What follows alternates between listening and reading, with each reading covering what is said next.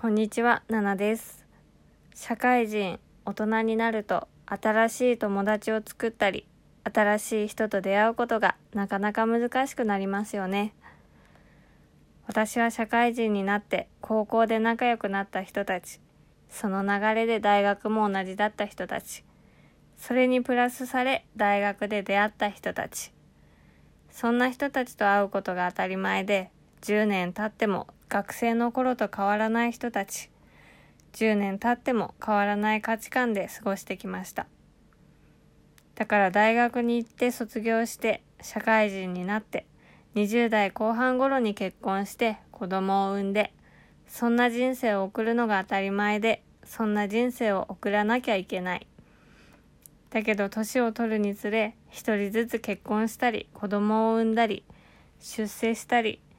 みんなと同じ道を歩いてきたはずなのになんだか自分だけが置いていかれている気がして友達に取り残されたくない。最後になりたくない。あの子だけには負けたくない。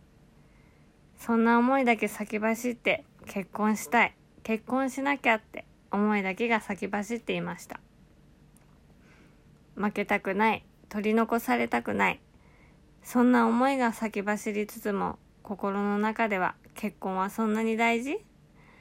まだ楽しみたい？そんなに慌てなくてもよくない？って引っかかって行動力が上がらない？だけど周りからの結婚報告や結婚できなかったらどうする？とかそろそろ結婚しなきゃやばいよ？とかそんな言葉に振り回されてまた焦って不安になっていました。私は両親に対しても家族に対しても結婚のことがいいイメージが持てなかったので確かに結婚して幸せな家庭を持つことにはすごく憧れがあります。だけど少し前の私の結婚したいには私も結婚して周りに堂々として置いていかれてないことを証明したい。もはや誰か席だけでも入れてほしい。結婚という肩書きが欲しかっただけで本当に今心から求めているものではなかったんですよね。そんな中コーチングを受けて本当にやりたいことや求めているものを知り周りの友達とは違うコーチという活動を始めて最初はやっぱり私が SNS をしたり勉強したりしている間にも子供友達たちは結婚したり子供を産んだりと格差が広がっていくようなもどかしさはありました。だけどコーチとして活動していくうちに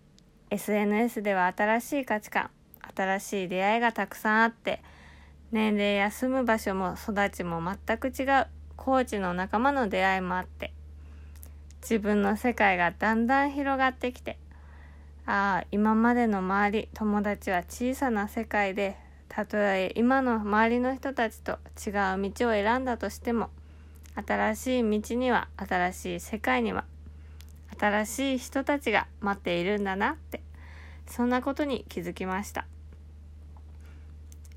みんなと違う人生を選んだら一人になってしまう置いていかれる笑われる何かが抜けてる変な人ってそう思われると思っていました。結婚していることがいいとか結婚してないことが悪いとかそんなことではなくていろんな価値観があっていろんな生き方があっていい。周りと同じ人生を歩かなくてもいい。違う人生には違う人生にふさわしい出会いがあります。私と一緒にあなたが本当に心から求めている人生をあなたのオリジナルの人生を作っていきましょう。今日もいい日です。いつもありがとうございます。